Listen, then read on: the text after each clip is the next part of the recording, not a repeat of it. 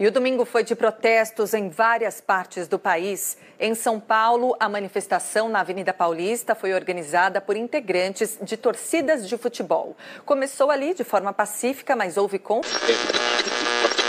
Né? Então, é isso que levou. Esse foi o estopim, a provocação feita é, nesse grupo que estava na frente do MAS, que havia um, né, essa provocação envolveria uso de bandeiras aí neonazistas. A gente vai apurar agora com as imagens para ver se Exatamente. Foi o protesto Vidas Negras contra justamente a violência policial aqui no Rio de Janeiro. Esse protesto aconteceu ontem à tarde é, na rua.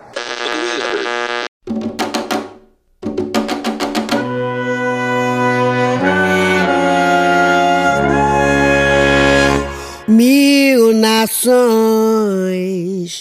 moldaram minha cara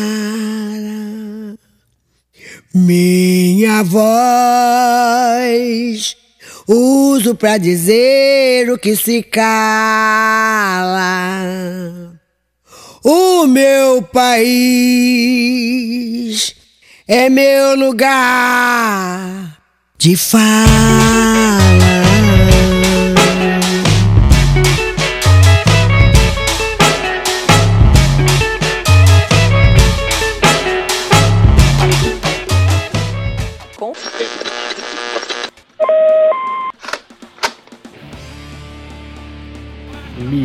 Pote?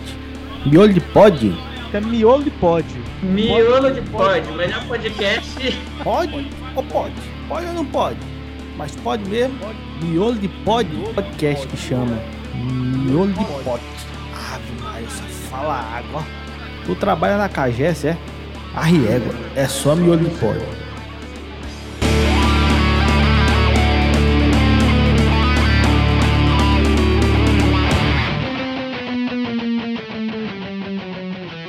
Esse é o Pod 7. Eu sou Wesley Pinheiro, professor, pai, palhaço, pistola e podcast, host aqui no Miolo de Pod, o podcast de miolos militantes, comunismo gaiato e rolês aleatórios, onde se pode falar sério, mas sem perder a frescura. É isso aí, você já sabe, né? Eu sou aquele cara que mora no Rio Grande do Norte, é cearense, estuda no Distrito Federal e trabalha em Mato Grosso. A gente sabe que a frente é ampla, mas a paciência é curta. E seja no coração do imperialismo, onde o povo preto também sofre na mão do Estado, seja no Rio de Janeiro, em São Paulo, em todo o país, as reações ao autoritarismo, ao abandono e ao genocídio começam a aparecer de forma mais incisiva. Na semana passada a gente conversou sobre um tema mais específico naquele episódio lindíssimo sobre solidariedade de classe. Inclusive, prestem atenção nesse podcast, né? No episódio 5, eu coloquei um áudio da Regina Duarte na madrugada e de manhã ela caiu. No episódio 6, é, a gente trouxe uma pessoa da resistência tricolor e colocamos a música Pedrada do Chico César e foi Fogo no Fascista na mesma semana. Até cheguei a perguntar no Twitter e no Instagram qual música eu deveria colocar nesse episódio, já que a gente está acertando rapidamente o que vai acontecer na conjuntura. Aí a Crisna pediu para colocar o Que Se Cala da Elza Soares, né? Foi, foi certeira, foi cheia de classe. Já o Léo Santos pediu para colocar Tô Feliz, Matei o Presidente, do Gabriel Pensador. Foi um pouco mais direto. O JP do podcast Nicolas, que é um podcast genial, pediu para colocar um meme Desça seu corno, desça daí. Já Irene Jucá foi mais no foco da Regina Duarte e pediu para colocar Amado Batista, José de Camargo e Luciano. Pare! Até quando você quer mandar e mudar minha vida?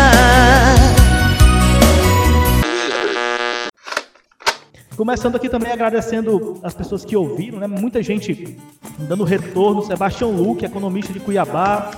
o Bruno Soares, geógrafo, que é do CRAP, faz doutorado lá em Recife, o Iago, Elvio, a Aninha, que é do Budejo, e tava todo mundo elogiando.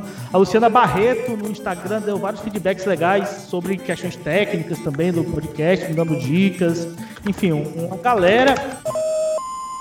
Mas vamos lá, vamos para o episódio de hoje. A gente vai voltar àquela pergunta que nos persegue desde o início desse podcast.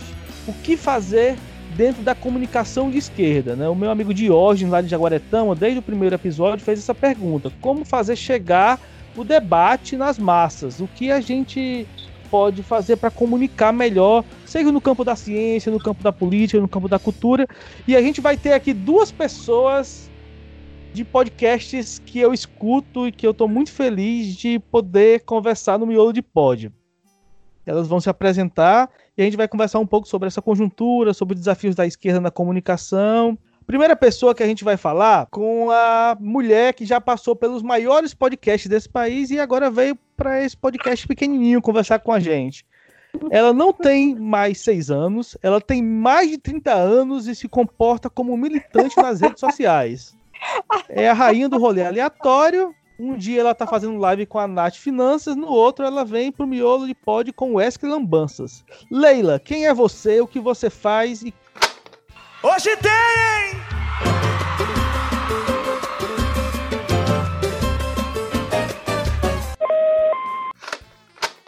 Olá, gente. Amei a apresentação, bem atualizado, hein, dos, dos acontecimentos do dia. Mais de 30 anos, se comporta como militante. Amei. Bom, eu sou a Leila, eu, eu, faço Hoje Tem Podcast agora, eu estou entrando, também sou cearense, tá? Para todos os conterrâneos aí.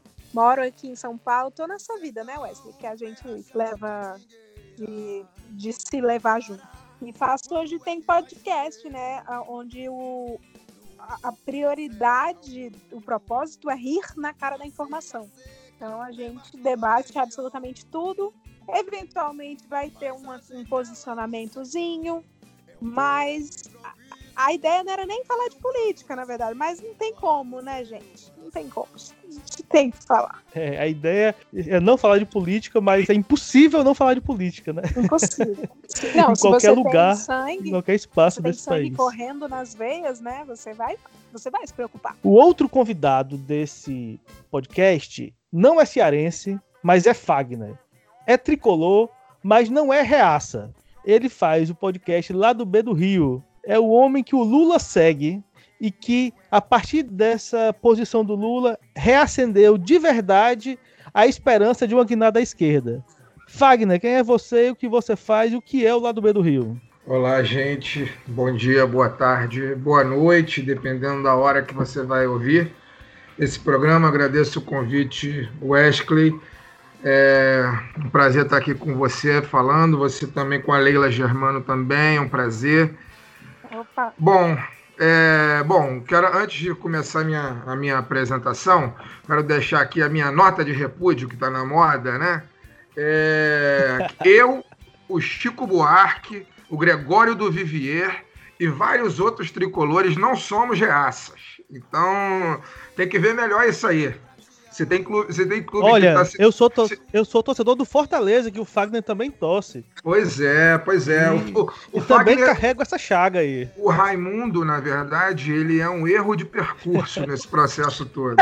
O, o certo seria ele estar tá em outro lado. Ele não entendeu muito bem nem o que ele próprio cantava. Mas isso é um assunto é. para isso é um assunto para um outro podcast. É verdade. Né? Bom, eu sou jornalista, sou do Rio de Janeiro. É, faço podcast lá do B do Rio há quase quatro anos. A gente começou nossas atividades em 2016. Tem um histórico aí de, de reportagem, de assessoria de imprensa. É, sou militante marxista, além de jornalista. Né? Eu sou um jornalista que não acredita em, em imparcialidade da informação. Eu acho que absolutamente ninguém é imparcial, muito menos empresas de comunicação são imparciais. Né? Então, o lado B do Rio, na verdade, nasce dessa perspectiva, nasce da perspectiva de que É, temos mídias de direita e até de extrema direita demais nesse país. E, e aí acho que o Brasil precisava de uma mídia de esquerda. E, e aí, por mais que hoje né, a gente já tenha uma proporção razoável de razoável para grande nas, na, na internet, né? A gente vem crescendo cada vez mais, na verdade. É, começamos pequenos, sem padrinhos, né? sem, sem nada. Era, sou eu, Caio, Alciso e Daniel, debatendo as notícias e as histórias sob uma perspectiva diferente do, do, do mainstream.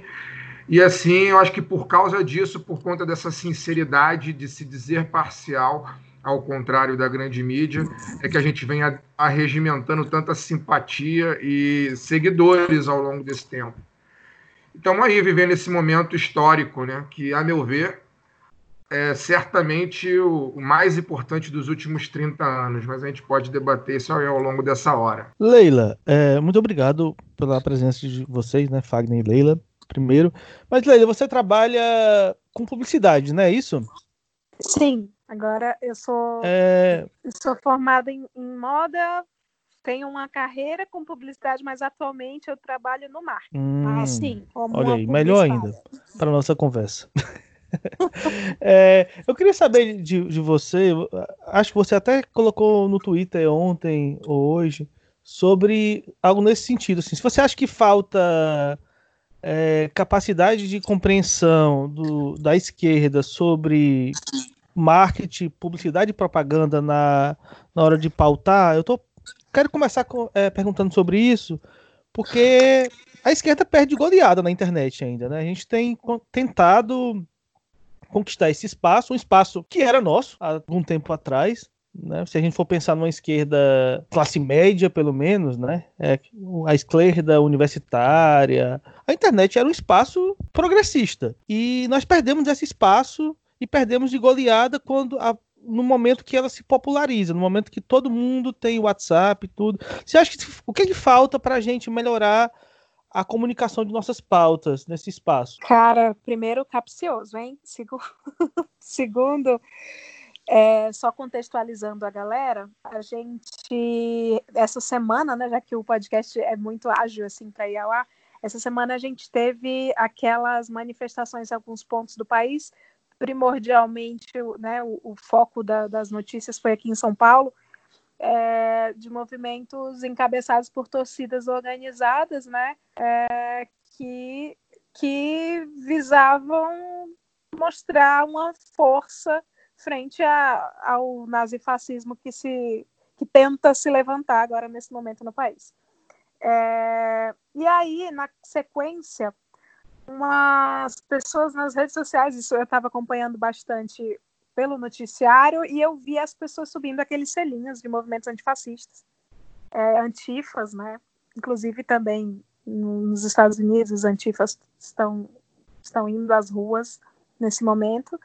Está sendo uma ação não coordenada, mas mais simultânea, um grande levante. E aí eu observei as pessoas postando sem parar, e aí umas, alguns seguidores perguntaram se eu tinha selinhos deles, do, do, do que os representava. Eu não aderi ao selo porque porque, porque não, né? Enfim, é, para mim é, é, é, um pouco além disso, mas eu vi as pessoas assumindo, colocando suas, suas aspas, vou falar como antiazona, suas tribos, se identificando com o antifascismo, e aí eu fiz uma thread eu fiz uma thread juntando tudo isso. E, eu, e como publicitária, vou falar agora, eu, eu, nem gosto de cagar regra sobre isso, sabe? Sobre ah, o que falta, do meu ponto de, do ponto de vista do meu umbigo marqueteiro, mas experiencialmente eu percebo uma. Inclusive, eu conversei isso com um amigo antifa ontem, essa noite, aliás. É, eu não acho que a esquerda tem que se unir, porque nunca vai se unir. São pautas muito muito calorosas, assim, cada um com suas, suas vertentes e suas verdades, mas eu acho que no Brasil falta uma prioridade, sabe, no assunto. Falta focar no inimigo maior. É, e aí, quando eu fiz essa thread dos selinhos, eu recebi algumas mensagens de hate de seguidores, que agora não são mais seguidores, é, antifas ou declarados antifas, primeiro corrigindo as pessoas sobre a cor da bandeira. Então, veja bem, a gente tinha pessoas que nunca ouviram falar sobre o antifascismo, se propondo a endossar o coro e, e, e apoiar um movimento que antes era visto né, como baderneiros até uns anos aí atrás. Então, foi, um momento, foi uma grande uma oportunidade de apoio popular. E aí, só no, no meu perfil, eu tive uma bela amostra de que as cores do selinho das pessoas estavam erradas. E depois vieram outras pessoas. Aí, aí eu comecei a receber selos e subi os selos. As pessoas comentavam e eu subia para ter uma thread só. E alguns deles foram voltados a memes. E aí eu acho que foi um vacilo meu mesmo. Mas eu não me liguei disso na hora. Para mim era só selinhos que eu estava subindo para fotos de avatar. E o que eu enxerguei ali como profissional de publicidade e marketing foi um, o efeito nudge marketing, né? estratégias de nudges, que, que é essa coisa de quando é quase um efeito corrente, assim, uma, uma pessoa cutuca a outra, esse, esse esse, eu ia falar, tô muito marqueteira falando inglês, né? esse discurso de que, é, tô demais, esse discurso de que tá todo mundo fazendo, olha só, vamos também. E que, a meu ver, nesses tempos líquidos que a gente vive, nesses tempos em que as pessoas, assim, agora há pouco eu tava vendo o Jornal Nacional no Twitter, depois eu comecei a comentar a novela, e assim, eu, eu exerço esse papel de povão mainstream mesmo, assim, e de que não existe um foco, sabe? Uma atenção. E quando você chama a atenção na timeline das pessoas para um determinado assunto, é, para mim o assunto se torna maior que um, um ícone, sabe? Uma iconografia, sabe?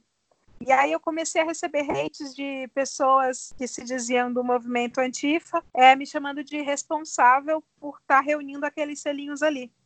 E aí virou uma coisa, um grande debate ali. Os comentários viraram um enorme debate sobre a paleta de cores do selo e que eu respeito muito que seja um, um, uma bandeira com uma história para o movimento antifascista, sim.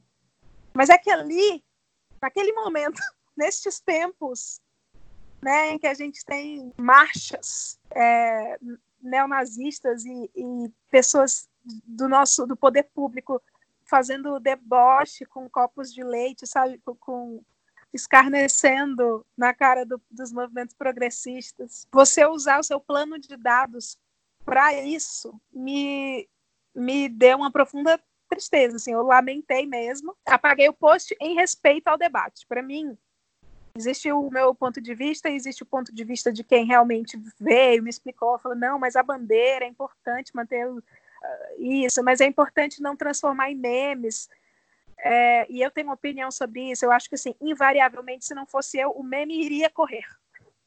Já estava correndo. Os selos já existiam, não fui eu que fiz. Estavam chegando de todas as partes, por WhatsApp, por redes sociais. E isso, isso já não dá para controlar nos tempos atuais. O que, que a gente poderia fazer? A gente poderia se apropriar disso, mas a gente optou, eu tô falando da gente porque eu deletei, né? Eu deletei, eu, eu me identifiquei com. É, é, bem patético eu falar isso agora, mas eu me identifiquei com o ódio ao fascismo. É claro que eu deveria, todo mundo deveria. E eu apaguei.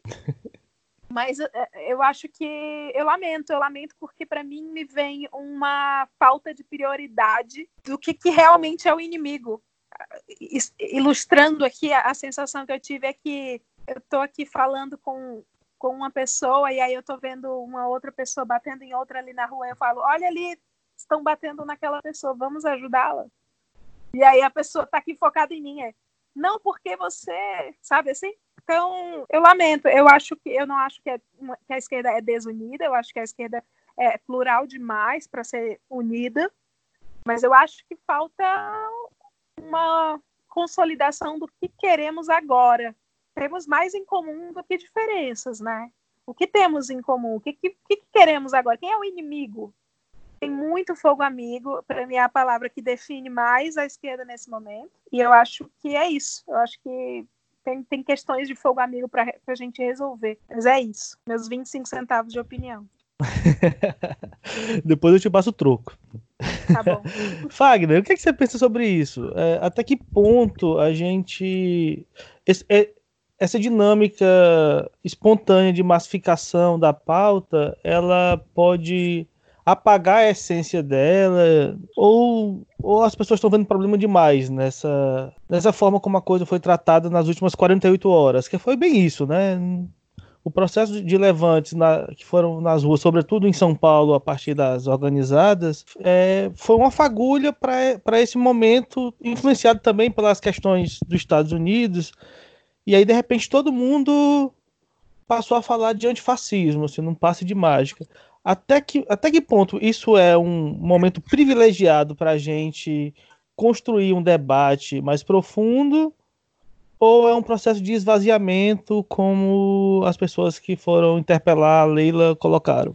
Bom, indo um pouco na linha do que a Leila falou, eu acho que a esquerda tem prioridade. Tá? Ela talvez ainda é, não tenha acordado para ela. Que para mim é não é uma prioridade da esquerda, na verdade, deveria ser uma prioridade do Brasil, né? Sim. Que é que é o debate racial. Para mim, para mim o debate racial ele ele é a pauta central do de todos os problemas do Brasil. O Brasil é, nunca vai resolver seus problemas se ele não se aceitar um país racista, se ele não reconhecer o seu passado tragicamente racista e, e, o quanto isso influencia em todas as nossas relações presentes, absolutamente todas, da hora que nós acordamos até a hora que nós deitamos para dormir. Então, acho que assim, a prioridade, na verdade, existe, né? ela, ela precisa ser assumida como tal. É, e isso, a esquerda tem muito problema com relação a isso, mas é, é um problema que vai muito além da esquerda a meu ver, esse é o, é o, grande, é o grande mal do Brasil, é o grande problema da história do Brasil, é o racismo. Falando especificamente das, das coisas que aconteceram nas últimas 48 horas, né, que toda, toda essa questão antifa, né, esse, esse movimento que surgiu, é, a meu ver, de forma fantástica, eu não tenho muita análise, eu acho que é, eu, eu, eu, parto do princípio sempre que, por mais que eu seja uma, um jornalista que procura analisar a realidade, né, eu também tenho muito cuidado em, em fechar as minhas opiniões, porque é, tem, tem, aquela história né, que, que Mao Tse Tung dizia que ele não poderia ele não podia eh, dizer o que ele achava da Revolução Francesa, porque só tinha acontecido há 200 anos, ou seja, muito pouco tempo né, para poder fechar uma conclusão. Se 200, se 200 anos é pouco tempo para fechar uma conclusão, imagina uma coisa que aconteceu há 48 horas. Né? Ainda estamos vivendo. Eu acho que as ruas, de fato, precisam ser disputadas. Ela, as ruas é um espaço de disputa permanente. Né? E, e a direita estava levando essa esse espaço não só na não só nas ruas, mas também na, no espaço virtual, como vocês começaram é, a explanar. Né? A direita leva de lavada, inclusive, no ponto de vista virtual, a direita leva de lavada, inclusive porque a esquerda faz questão de repercutir tudo o que a direita fala, por mais absurdo que seja. Né? Sim. É, então, a rua é um espaço de disputa, e, e eu acho ótimo que, que uh, as torcidas organizadas, de certa forma, né, principalmente em São Paulo, eu percebi que São Paulo foi mais forte essa questão da organizada. Aqui foi mais difuso, a pauta foi muito mais focada na questão do genocídio negro, pelo fato do, dos acontecimentos aí recentes com, com João Pedro e, e, com os outros dois, e com os outros dois é, é, jovens negros que foram assassinados aí na última semana pela polícia no, num estado que vive quarentena. Então aqui foi muito mais é, é, focado nisso, a meu ver, pela minha percepção, né? Em São Paulo é que isso foi muito mais no sentido de antifa versus antifa versus fascista, né? Quase comunistas versus galinhas verdes, né? Eu escrevi mais ou menos sobre isso, que foi uma, uma, uma uma espécie de mini revoada das galinhas verdes, o que aconteceu domingo. Eu acho que é um espaço em disputa e eu acho que a gente muitas vezes é, maximiza demais aquilo que acontece nas redes, aquilo que acontece no Twitter, né? principalmente o Twitter, que hoje, como é a rede que eu uso muito mais, né? eu não tenho mais Facebook, então é, é, o Twitter é onde eu me informo e é onde eu coloco ali as minhas pílulas de opinião né? A gente maximiza muito o que a, o que, o que a rede está repercutindo. Né? É, não sei até que ponto isso tem efeito prático na vida, na vida direta das pessoas, a questão do, do, do antifascismo, né? do símbolo do antifascismo, das cores do símbolo do antifascismo. Sinceramente, é, não sei até que ponto isso influi é, é, diretamente na vida do cidadão comum, que é a ampla maioria das pessoas que está, sabe, desculpa o meu francês aí, tá pouco se fudendo para o que está sendo falado no Twitter, para tá, tá, tá, pouco se fudendo para o trend topics do dia, sabe? Eu acho que é importante que essa discussão aconteça, eu acho que tem que ser muito bem pontuado que o contrário de, de, de fascismo né, é antifascismo. Eu acho que tem que ser pontuado que não existe antifascismo capitalista, né? A, cara do capitalismo é o fascismo. Né? Se, se existem sociedades capitalistas desenvolvidas, é, elas podem não, não ter a cara do fascismo nas suas esquinas, mas na periferia do mundo o fascismo come solto e come solto por causa do capitalismo. Né? Então não existe é, é, antifascismo capitalista. Eu acho que são coisas que têm que ser pontuadas, assim. Mas, ao mesmo tempo, é isso. Eu acho que também não temos que dar tanta, tanto valor àquilo que está apenas na esfera virtual, porque a esfera virtual, embora ela hoje tenha uma importância de marketing, uma importância de pautar determinadas discussões para fora do ambiente virtual, ela não é o que determina a vida das pessoas, né? O que determina a vida das pessoas é muito mais concreto no dia a dia, né? Então, é, a minha opinião é essa. Assim, eu acho a discussão até certo ponto vazia, fazer a gente questionar um, alguém que está se aproximando do movimento antifascista porque nunca ouviu falar e que de repente utilizou um símbolo na cor diferente. Acho até certo ponto vazia querer questionar essas pessoas as pessoas que usem o símbolo antifascista. É melhor que use o antifascismo do que usar o, do que se assumir né, verdadeiramente fascista. Né? O que eu acho que é importante é que o processo de formação das pessoas ele, ele acontece o tempo todo, né? o dia inteiro, o tempo todo. Então é importante que se pontue né, o que significa o antifascismo, né? é importante que se pontue as mazelas do capitalismo. É, agora, se apegar à questão se a cor do que eu postei XYZ é, é uma, se eu usei o símbolo antifascista para poder fazer uma brincadeira. Eu mesmo fiz uma brincadeira no, no, meu Instagram lá. Eu que sou pai de gato, botei pai de gato antifascista. Eu sou antifascista, eu sou um monte de coisa além de ser antifascista. Então, eu acho que fica uma discussão até certo ponto vazia. É, eu acho que o importante é que essa disputa ocorra, que as pessoas estejam na, nas ruas, né, guardadas as suas devidas os seus devidos cuidados, afinal de contas, estamos numa pandemia. A gente nunca pode esquecer desse detalhe importantíssimo, mas, mas o, o, os símbolos eles têm que estar sendo disputados e o conceito das coisas tem que estar sendo explicados. É, eu acho que é isso. Infelizmente, a gente a gente não vive num mundo de militantes, num mundo de pessoas que sabem os símbolos e os conceitos de todas as coisas. A gente vive num sistema que está ali o tempo inteiro nos alienando, fazendo o máximo possível para nos alienar. Está ali o tempo inteiro nos fazendo, o, o, o, nos oprimindo de forma que a gente não seja obrigado a pensar, né? Então, quando a gente tiver os espaços para fazer as pessoas pensarem, eu acho que nesse sentido é importante. Fora isso, eu acho que é uma briga inútil, entendeu?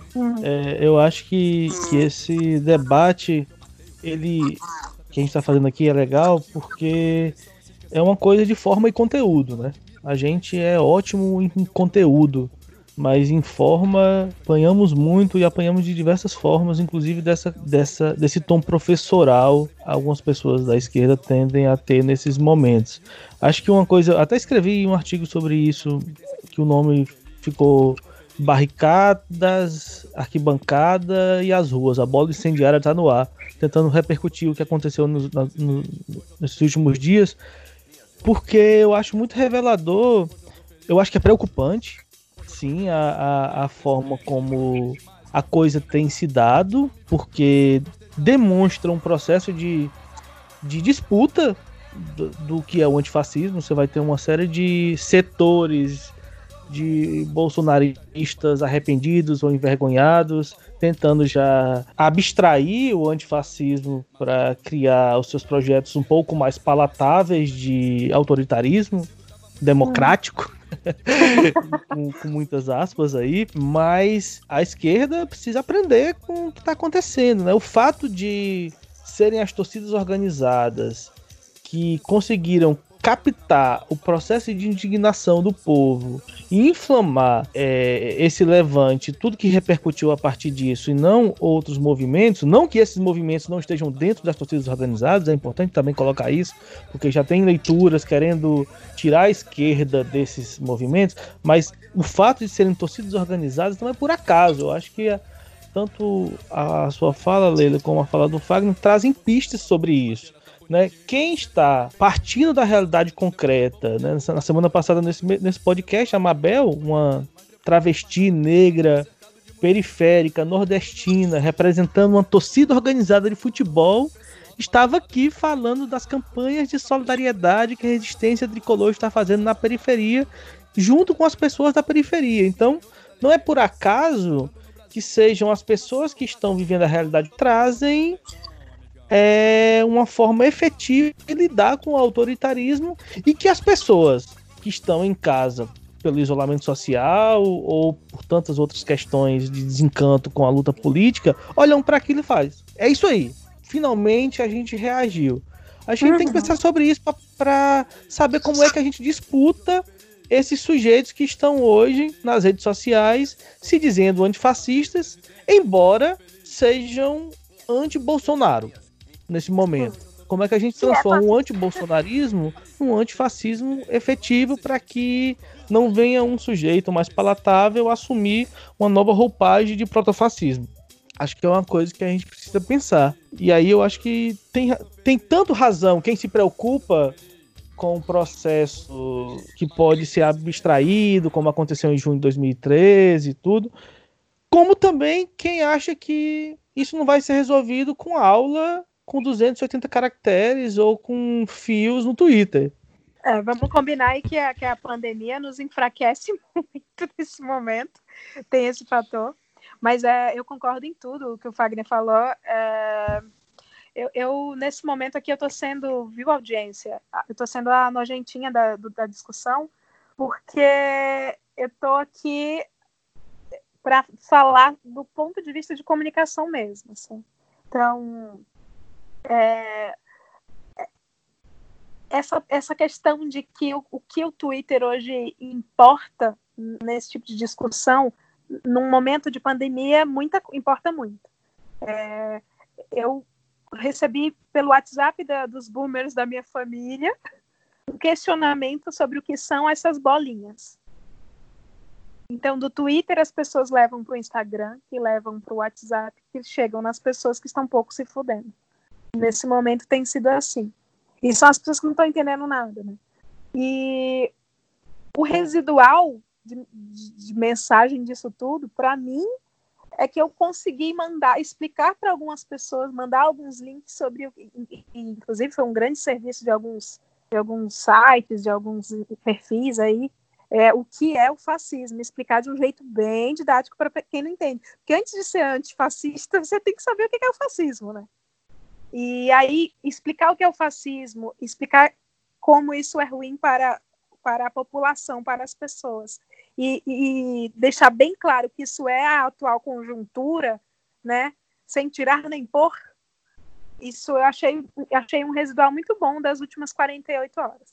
Eu fico sempre pensando sobre essa questão da importância do tamanho do Twitter, porque assim, o Twitter, a, a profundidade direta do Twitter com relação à maioria das pessoas, ele é, ela é pequena. Mas aí, ou seja, não, o Twitter não chega diretamente a muita gente como a gente acha que chega. Mas o não, bolsonarismo não gasta muito, muita grana com robô no Twitter. E eu acho que tem uma Sim. coisa que, é, que, é, que é isso, né? Como a, a coisa que é pautada ali vai para a rede social mais disseminada que é o WhatsApp. Eu fico muito puto quando a galera, que é uma coisa que o Fagner falou, né? A, quando a galera repercute coisas da direita, quando naquele programa daquela filial da, de jornalismo estadunidense faz aquela suposta choque de opiniões entre duas posições e aquele meninozinho lá, indie, apanha de alguém, todo mundo, ai meu Deus, uma Não surra assim que ele levou. Tipo, pouco importa o que ele apanhou enquanto argumento ali.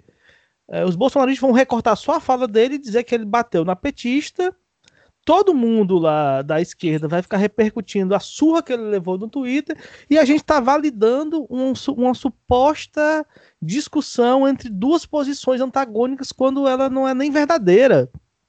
Acho que a gente tem que pensar é, como essas coisas também indiretas re repercutem e que é muito difícil a gente saber como reagir.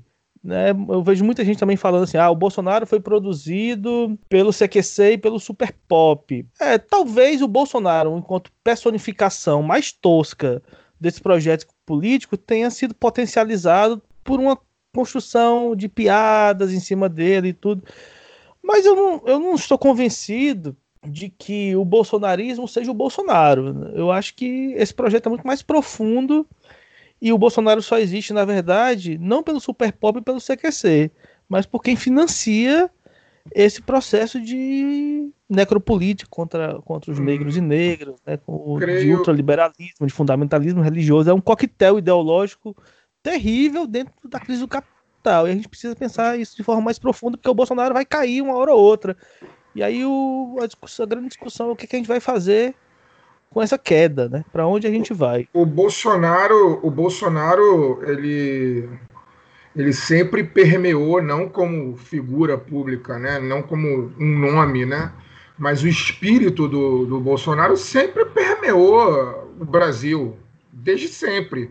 Os, empre, os empresários brasileiros são bolsonaristas lustrados, né? São os grandes empresários, né? Que eu estou querendo dizer. Eu não estou querendo aqui colocar, falar do dono da padaria aqui da minha esquina, né? Eu estou falando o que, que, é o empresariado brasileiro, se não é um Bolsonaro, né? O empresariado brasileiro financiou a ditadura militar, gente, né?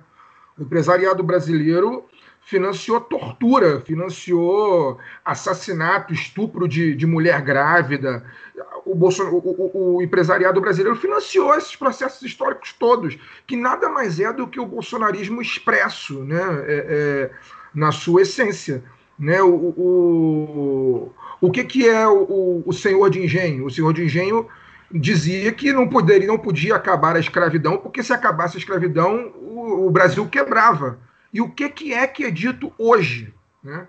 Só muda o termo escravidão, mas o que é dito é que os trabalhadores têm que ter ou têm direitos ou têm empregos. Isso é isso é o mesmo, o mesmíssimo discurso de 135 anos atrás, de 120 anos atrás. É o mesmíssimo discurso. Então, assim, é, é, Bolsonaro ele é só uma ponta de lança, né? É, as coisas que o Bolsonaro fala, é, a gente ouve desde sempre. Né? Eu, eu, a sua fala me remeteu à, à famigerada reunião do dia 22 de. Dia, dia 14 de maio. Gente, eu estou completamente perdido no tempo. Tanto tempo trancado dentro de casa que muitas vezes Quem eu não, não tá? sei. Né? 22 é, de abril. 22 de abril, né? A, a famigerada. Aquele, a, aquele, naquele dia, né? aquela reunião, depois que a reunião vazou, né, é, e a gente pôde assistir aquele espetáculo grotesco uh, na, na, televisão, eu escrevi um, um, texto curto sobre isso, onde eu as pessoas estavam né, horrorizadas, obviamente horrorizadas, e algumas dizendo que ele poderia perder pontos com, com aquelas posições que ele colocou na reunião e eu falei, gente, eu não sei até que ponto perde ponto, ele, até quando ele perde ponto, né, pelas suas, nas suas posturas, porque aquilo que ele falou, eu que sou um, um, uma pessoa negra que nasceu no subúrbio do Rio de Janeiro e que hoje ainda vive no subúrbio do Rio de Janeiro, não tem, não tem previsão alguma de sair do subúrbio do Rio de Janeiro, né? Aquilo que ele falou, eu ouvi a minha vida inteira, do, de, de familiares, de, de parentes, de, de vizinhos, né? O ódio à indígena, né? O, o, tudo aquilo que ele falou, eu ouvi a vida inteira. E assim, se eu, se eu pudesse sair de casa e fazer uma enquete no condomínio onde eu moro, né, para perguntar às pessoas o que elas acharam daquilo, eu tenho absoluta certeza que a maioria das pessoas diriam que estava de acordo com ele. A gente aqui no Rio de Janeiro tem uma, uma piada né, que é do taxista reaça, né? Eu não sei, eu já viajei bastante ao Brasil, já andei, mas eu, eu, procuro não puxar, eu tenho um pouco de trauma de conversar com política com o taxista, porque os taxistas no Rio de Janeiro, a gente diz que a, a sua ampla maioria deles são extremamente reacionários, né? E, e, e aí é, eu fico pensando, aquilo ali que ele foi dito, né, eu cansei de ouvir em corrida de táxi no Rio de Janeiro. Assim. Não é nenhum absurdo para quem não mora em Laranjeiras, sabe? Foi o que eu, mais ou menos o que eu escrevi. O que, o que ele falou ali, o, o Rio de Janeiro e o Brasil, infelizmente, não é Laranjeiras que é o único bairro daqui do Rio de Janeiro que onde ele perdeu para o Haddad em 2018. A única zona eleitoral do estado inteiro onde ele perdeu foi em Laranjeiras. Então, e o Brasil não é Laranjeiras, definitivamente não é sabe? O bolsonarismo sempre, sempre permeou o imaginário das pessoas.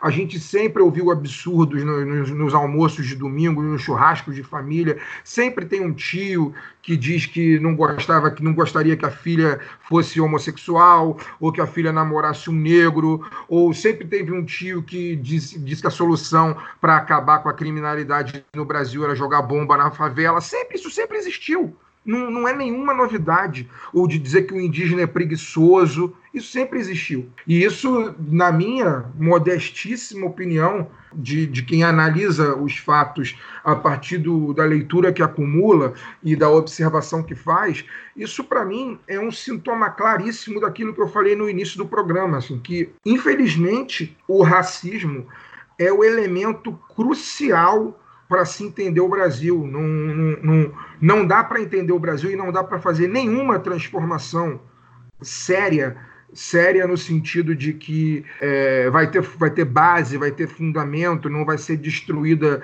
por uma mera mudança de governo, etc. e tal, não dá para se fazer nenhuma mudança nesse país se ela não partir radicalmente da assunção de que o Brasil é um país extremamente racista e provavelmente o país mais racista do mundo, porque aqui, o, porque aqui inclusive, o racismo é, é, diferente, como pelo fato como a negação de que ele existe, ele é, se torna ainda mais perverso. Então eu acho que é, eu acho que é por aí, assim. Eu acho que é por aí. Tentou-se fazer alguma coisa ao longo do tempo, né? Os movimentos estão aí, estão tentando, estão lutando, estão morrendo, hum, né? Mas estão lutando, continuam lutando. Mas infelizmente o combate ao racismo não é o elemento central de mudança radical do imaginário brasileiro, porque como ele não é necessariamente assumido, né? Inclusive, agora não assumir o racismo virou política de Estado, inclusive, né? A gente não consegue andar. Então, o, o, bolsonarismo é muito maior do que, do que o Bolsonaro. Tanto que eu, eu, eu costumo dizer que bolsonarismo nem é um termo muito adequado, não. Eu acho que é fascismo mesmo. O Brasil é um país fascista. Um país de imaginário fascista. Ele pode é, é, é, parecer um país bacana e tal, e acolhedor, mas não é. O Brasil é um país fascista, de imaginário fascista. É, eu acho que a leitura é muito por aí mesmo. Estou bem convencido de que a, o processo de, de resistência e de superação de tudo isso, para que não seja para barbárie e para o extermínio completo, vai ser definitivamente uma discussão que entenda a unidade entre comunicação e educação popular, e solidariedade e consciência de classe, e entendendo classe não de forma abstrata, né? entendendo classe como isso que você bem colocou, Fagner, uma consubstancialidade, né? uma interseccionalidade entre classe, gênero e raça num país que é profundamente racista, misógino, machista e que, ao contrário do que a, muita gente acaba debatendo, né, numa, numa discussão mais performática, essa, esse pensamento está dentro da nossa classe. Ele é um, um, pensamento hegemônico que reproduz um processo de poder de uma minoria, mas está enraizado. Se, não, se a gente não partir dessa raiz, a gente não vai conseguir um processo de mudança efetiva. Perfeito. E aí esse ódio todo que, é, que se expressa nas redes sociais ele é somente um processo ampliado, talvez, ou documentado daquilo que acontece no cotidiano. É, envolve envolve várias questões, né, como o anonimato também. É, é isso que o Fagner falou. A, a, isso é um espírito que permeia o país há muito tempo, há muito tempo. É, uma pergunta para ti que eu tenho é que Hoje tem não é um debate político, como a gente falou, é um debate para rir da realidade e que eventualmente tem debates políticos e que você como pessoa se posiciona e você leva muita porrada para é. quem fala tão pouco de política nos no seus conteúdos. É, o, que, o, que é que, o que é que você leva tanta porrada? É acho que o fato de você ser mulher, de você ser nordestino, ou de você produzir outro tipo de conteúdo e se posicionar, faz com que esse ódio apareça mais. Eu vi as polêmicas que aconteceram nas últimas semanas, inclusive essa história do Nerdcast, não sei o quê. O que que faz é, com que as porradas apareçam mais para determinados produtores de conteúdos do que para outros? Cara, respondendo primeiro sobre o primeiro ponto aí que você falou sobre hoje tem, é, não só hoje tem, mas eu também, é, eu não me coloco definitivamente em nem esquerda nem direita, para frente, tô brincando, gente, pelo amor de Deus. É, mas eu me coloco isentona. de verdade, isentona, é. Não, eu me coloco de verdade como um aprendiz, como um aprendiz de esquerda. Eu fui de movimento estudantil no, no, no Cefet, né, finado Cefet, para Instituto Federal. Lá eu fui bem ativa, sim, em movimentos de esquerda, mas eu era muito, muito adolescente. Então eu não considero que eu entendia direito o que eu estava fazendo. Cresci, trabalhei com campanhas políticas para os dois lados, e aí quando eu falo dois lados era do tempo que o nosso problema era o no mundo era a guerra é, naquele naquele tempo era PSDB grande elenco da esquerda né era meio que isso então na, naquela época eu trabalhei para já fiz campanha para PSDB e já ajudei na campanha de 2018 no segundo turno é, para o PT. E ainda hoje eu me julgo como uma pessoa que está tentando aprender, mas eu me mostro muito aberta para o diálogo com a esquerda. Isso é fato. E eu me mostro fechada para o diálogo com a direita. Então, eu não me acho de centro, mas eu não me acho com tamanha profundidade, propriedade sabe? Estudo e munição. E hoje tem ele, ele, ele é um reflexo do que eu sou, né? Eu sou uma pessoa que gosta de falar sobre todas as coisas, mas que gosta principalmente de falar do que não gosto e do que e, e, e do que de onde eu me encontro, né? Eu, eu, sou uma mulher feminista, isso aí é fato. É sobre, é, essa é a minha pauta. É, e sim, quando eu, mulher, enquanto mulher feminista, antes de ter o Hoje Tem, né? Antes de ter meu podcast, quando eu fui, e sim, como você falou, como nordestina, é, vim para São Paulo. E, e, no Nordeste, você sabe disso, a gente é bem. A gente é bem sem papas para falar algumas coisas, algumas questões, e as mulheres também são. Quando a gente vem para São Paulo, existe um outro padrão de comportamento sobre isso, assim, pelo menos o que eu, o que eu li na minha vivência aqui, as mulheres, elas existe uma postura de elegância, uma coisa assim que eu não sei explicar, uma leitura de elegância que não é a, a elegância de onde eu venho. E aí, quando eu vim para cá, e a primeira vez que eu participei de um podcast é, de grande projeção, que foi o Nerdcast, falando simplesmente as minhas boboseiras, né, as minhas coisas, e me posicionando, porque sim, a gente se posiciona lá, e eu tomei um, um rage muito grande de uma base, assim, isso, isso me assustou pra caramba, assim, eu fiquei, sabe por quê? Porque eu não me planejava contar com isso, é muito louco. E outras meninas eh, desse meio nerd vinham falar comigo e falavam, não, então falam isso, isso, isso da gente em fóruns e tal. Eu, e isso para mim é muito louco, sabe? A, a, postura que as mulheres até hoje, até no meio, até na internet, até as mulheres de grande projeção têm que se policiar sobre como e o que vão falar para não desagradar, sabe assim, até quando você tem um holofote, você tem que se, ser comedida. Eu, eu acho que você já deve ter visto uma das mensagens, eu sempre repercuto essas mensagens por aí, porque eu quero que as pessoas vejam, eu quero que as pessoas se vejam nesse tratamento com mulheres, né? Mulheres que têm opiniões políticas. E, e, e, isso porque as minhas são até que bem moderadas. Eu imagino, e, e eu me sinto com uma certa responsabilidade, embora, de novo, eu não me ache com a chancela e a benção da espada de Excalibur da esquerda. Eu não, eu não me considero isso ainda. Não de novo, estou sempre aberta a aprender. Mas eu fico imaginando as meninas que têm muito a falar sobre isso, que têm muito a se posicionar e que ainda não tiveram esse holofote. Então, assim, um, do, um, um do, uma das premissas do meu programa, que é sobre conversar e receber pessoas e aprender, é trazer pessoas que me, que me edifiquem quanto a isso e que, por consequência, fala, falem algo com a audiência também. Acho que eu odeio esse meme, mas o mundo não está preparado para isso, para essa conversa. Talvez o, o, o mundo.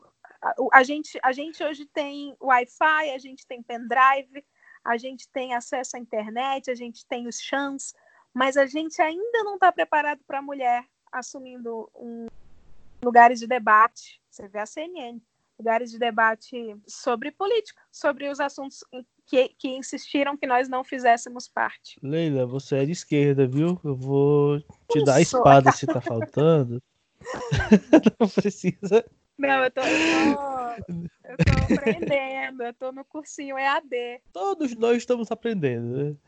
Tem uns que acham que não, aí aprendem menos.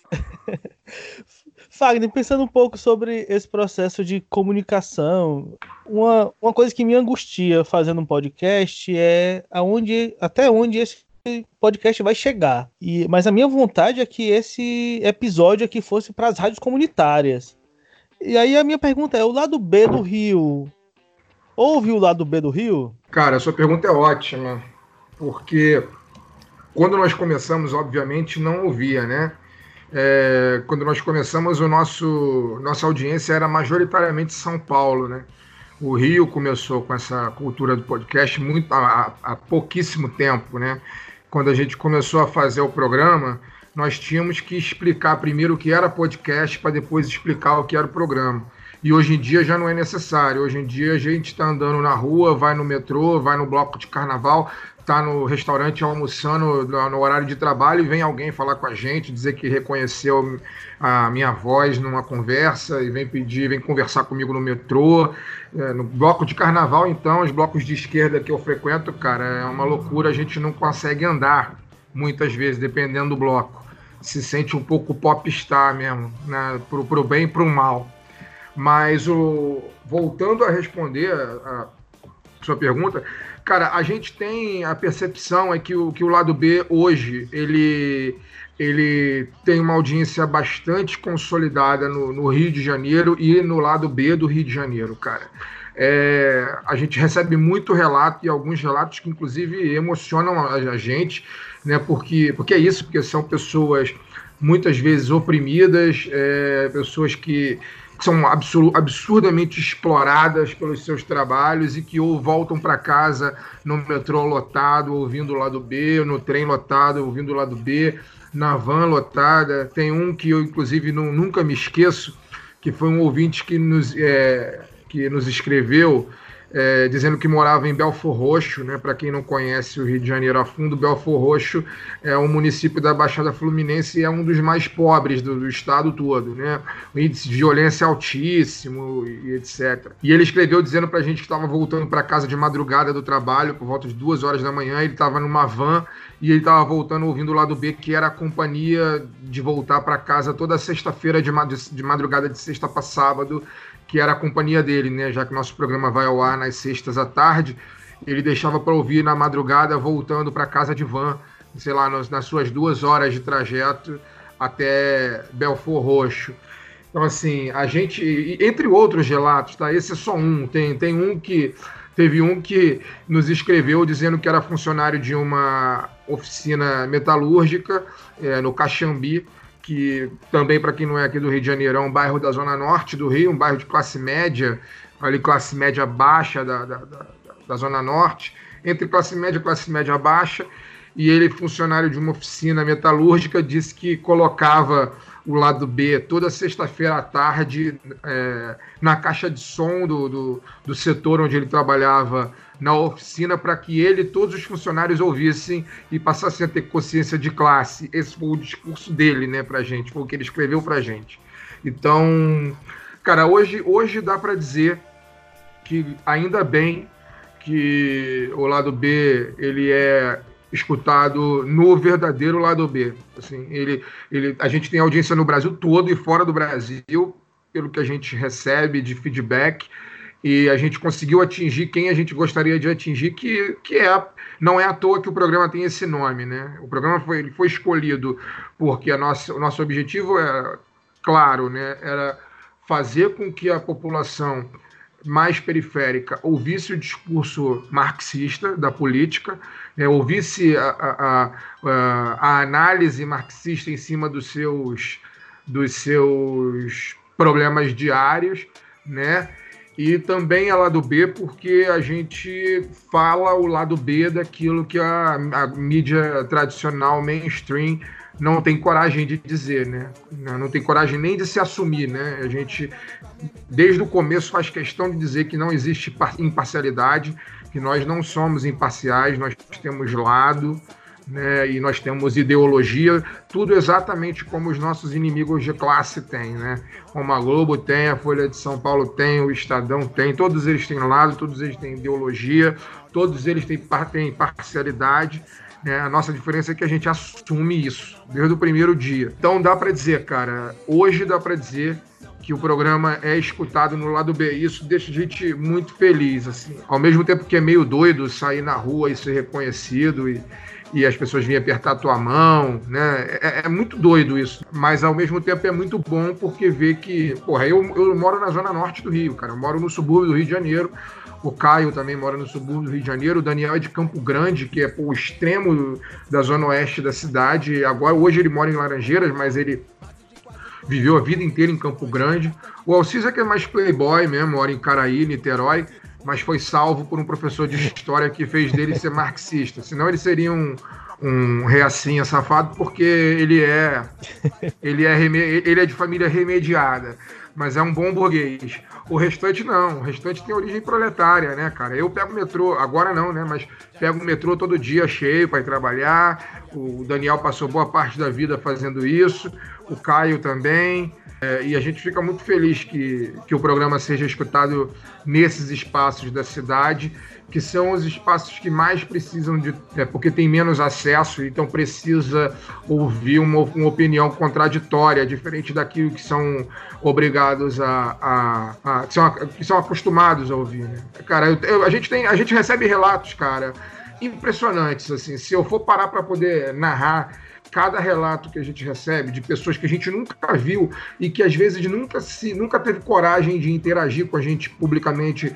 nas redes sociais e tal, e aí manda mensagem inbox, vai desde disso que eu tô falando, né? Dessas pessoas que eu já citei, há pessoas que disseram que, tipo, foram demitidas do emprego e que entraram em depressão após serem demitidas e que começaram a ouvir o lado B por acaso e que, ao ouvir o lado B, entendeu que o problema pelo, por ele ter sido demitido não era dele, né? E o problema dele, é, dele ter sido demitido e não ter conseguido ainda arrumar um outro emprego é, ele conseguiu entender que o problema não era dele, que o problema era de uma estrutura muito maior, né, a partir do momento que ouviu o lado B. E esse mesmo ouvinte, por sinal, quando conseguiu um emprego um ano depois, ele fez questão de nos mandar um texto agradecendo e dizer que, dizendo que, que é isso, estava muito feliz, que era um dos dias mais felizes da vida dele, porque depois de um ano ele estava voltando a trabalhar naquilo que ele estudou para fazer. E o cara nem era do Rio de Janeiro especificamente, o cara era de São Bernardo do Campo, é um dos nossos ouvintes mais antigos. Né? Então dá para dizer que hoje a gente é ouvido sim, cara. A gente consegue fazer um trabalho de base razoável. Nossa, arrepiante a sua fala. Sabe, eu tenho pensado muito sobre. Eu sou lobista de podcast. Pensado sobre, sobre os podcasts e sobre a questão das lives, né? Tem esse boom das lives, de todo mundo fazendo live, o tempo todo live, live, live. Aí você entra nas lives estão fazendo debates importantíssimos, mas que quase ninguém está assistindo naquele momento, porque afinal é live demais a, to a todo momento, e de como aquilo é muito instantâneo, momentâneo e nichado.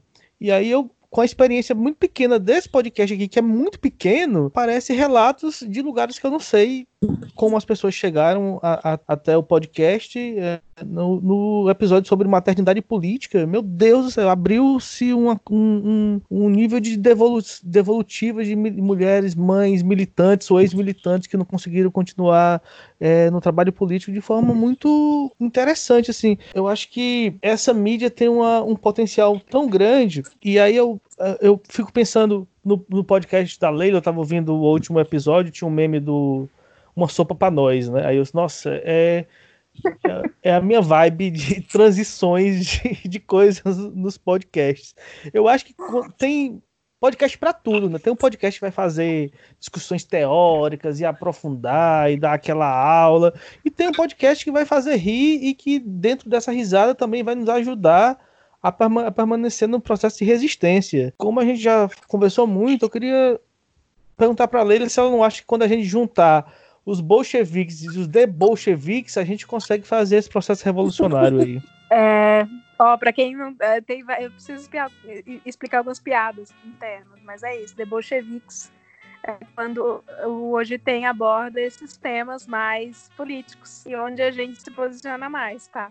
E, é, e sim, a gente se utiliza de deboche. Eu sei que deve haver uma grande corrente aí contra isso, afinal, política é coisa séria. Mas tem exatamente os relatos que o Fagner fez, eu, eu recebo também de algumas pessoas.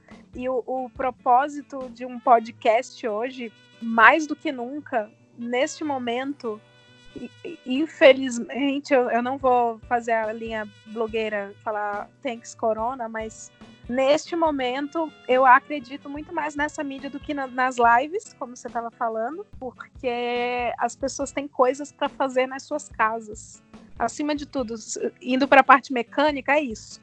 O podcast, ele, ele. Eu até vi uma pesquisa, ele está 30% mais acessado do que, que antes, agora. Então é um bom momento para a gente ensinar as pessoas, para a gente doutrinar sobre o que quer que seja, seja sobre comidas veganas, seja sobre política, seja sobre autoestima, o, o que quer que a gente queira conversar com as pessoas. Acho que o momento hoje está favorável com as pessoas em casa. Infelizmente, muita gente continua tendo que ir aos seus trabalhos porque patrões não, não liberam para que elas fiquem em casa e se cuidem, mas ah, para além da, da, da escuta de metrô, é, agora as pessoas têm escutado mais nas suas casas, né? Acho que é um momento que eu, vou, eu tô cheia de perlinks na cabeça, porque eu sou assim, tá? Eu sou, mas eu tenho um amigo que acabou de abrir um podcast sobre gastronomia. E ele veio me falar assim, Leila, como é que você faz? Porque ninguém tá escutando meu podcast agora, não sei o quê. Eu achei que fosse bombar. E aí ele tava falando de coisas, né? Comidas italianas, memórias afetivas da família, essas coisas que não, talvez não representem a população neste momento agora. E aí a gente fez um estudo de ele falar sobre comida em tempos de ficar em casa, não sair. É, é, essa relação boba, assim, com, com a comida, como tornar a, a, a relação mais sexy né, na sua casa. Comendo pão que o diabo amassou comendo, é um. É, comendo marmita todo dia, como, como é que é, como é que é isso? E aí ele experimentou fazer isso. Foi um estudo para quebrar, porque o, o, podcast dele era meio. É, é, é, um pouco mais fancy, sabe? É com chefes de cozinha e tal. E funcionou. Então, assim, este é um momento, eu acho, que a gente mais do que nunca, e hoje tem vai se concentrar nisso nesse período, tem se concentrado, Inclusive, o próximo vai ser sobre hate com mulheres na internet, exatamente o que eu te expliquei aqui. E um outro com, com amigos LGBTQIA. É, mais do que nunca, esse é o momento que a gente tem que levar a mensagem, levar a palavra para as pessoas sem distrações. Então, neste momento, o Hoje Tem vai ser um pouco mais debochevique do que antes. Falamos agora, mas assim, sempre pelas beiradas falamos sobre o processinho, falamos agora, vai ter um outro República de Bolchevique 2, né? Vai ter com uma galera muito boa que topou participar. E vamos, vamos caminhando para frente. E sempre tentando arrancar sorriso para dar, dar uma certa leveza para os temas que são tão densos, né? Na vida das pessoas, dar uma leveza para que as pessoas tenham também andem com a saúde mental em dia para poder pensar sobre tudo isso que está acontecendo. Sim, vamos cultivar o ódio de classe no coração, mas lembrar aquilo que o Belchior já falou: a felicidade é uma arma quente. O pod está transbordando. É, eu queria que meu convidado, minha convidada, falassem as palavras finais. Lembrando que no episódio passado de Solidariedade de Classe, eu estou tentando puxar uma corrente da Podosfera Solidária. Hoje tem o lado B, todo mundo aí puxar junto para a gente com, começar a divulgar de forma coordenada as ações de solidariedade que estão acontecendo nas periferias do Brasil inteiro, é, como um processo de resistência e de sobrevivência da nossa classe. É, a gente começar a fazer nas nossas redes o processo de divulgação coordenada dessas ações. Inclusive a Liara Vidal, a nossa Frivião do Twitter, a Capotinha do podcast Indo e Voltando. Amo ela. Hoje, né, que foi um dia que todo mundo estava postando sobre a questão racial no, nas redes sociais com aquela tela preta, a Liara fez uma provocação que agora virou uma campanha. Ela fez assim: é, tá todo mundo preocupado, então por que não é, você que pode pagar a inscrição no Enem de um estudante negro que não pode pagar? Já que o Ventralbe quer a fina força que essas pessoas não estejam na universidade. Então isso virou uma campanha. A Liara tá puxando, o Luan Alencar do Budejo, que é um podcast maravilhoso também, tá fazendo junto. Então você aí que tá ouvindo, que pode pagar a inscrição do Enem, ajude a gente aí. É só chegar lá no, no Luan Alencar, no Budejo e na Liara Vidal do Indo e Voltando, que eles vão apontar os caminhos. Fagner, muito obrigado pela gentileza, por estar aqui nesse momento. É, é, o segundo episódio que eu consigo exercitar um processo terapêutico, porque eu, eu escuto vocês dois, né? Então eu escuto a Leila e fico conversando mentalmente, escuto o Fagner e fico conversando mentalmente. Agora eu posso conversar de verdade com vocês, então eu estou ouvindo vozes na minha cabeça, mas vocês me respondem aqui. Então, muito obrigado pela participação, pela gentileza de estar aqui conte com esse espaço, conte com a minha audiência eu fico sempre à disposição também aí do lado B e do Hoje Tem. Nada, eu que agradeço, cara. Eu que agradeço o seu convite, agradeço o convite do programa, agradeço estar do lado da do lado mais à distância, né, da Leila, conversando sobre temas que eu acho que são importantes serem debatidos e mais do que isso, né, temas que se a gente não falar provavelmente na, na, grande imprensa ninguém fala, né? Enquanto a gente está debatendo aqui, é, a CNN Brasil, a CNN Brasil não, perdão, o a Globo News estava fazendo um debate sobre racismo até, até pouco tempo. Eu vi, enquanto pouco antes de entrar no ar aqui, eu estava acompanhando, eram cinco convidados debatendo racismo, todos eles brancos. Então são coisas que se a gente não falar aqui, não é na Globo News que vai ser dito, né? Então eu que agradeço, cara, o, o, convite, convidar todo mundo também para poder ouvir nosso programa de quinta-feira, de sexta-feira, né? A gente grava na quinta, mas vai ao ar na sexta. Já convidar todo mundo para assistir a nossa live, a nossa live B do Rio, já que na, na, pandemia nós estamos fazendo também lives no YouTube. E essa semana, nessa, nessa quarta-feira à noite, a gente vai estar com Ana Moser e Fabi do vôlei, onde nós vamos discutir uh, política, esporte e vamos discutir esse movimento aí de que está surgindo agora de atletas pela democracia, que elas duas fazem parte.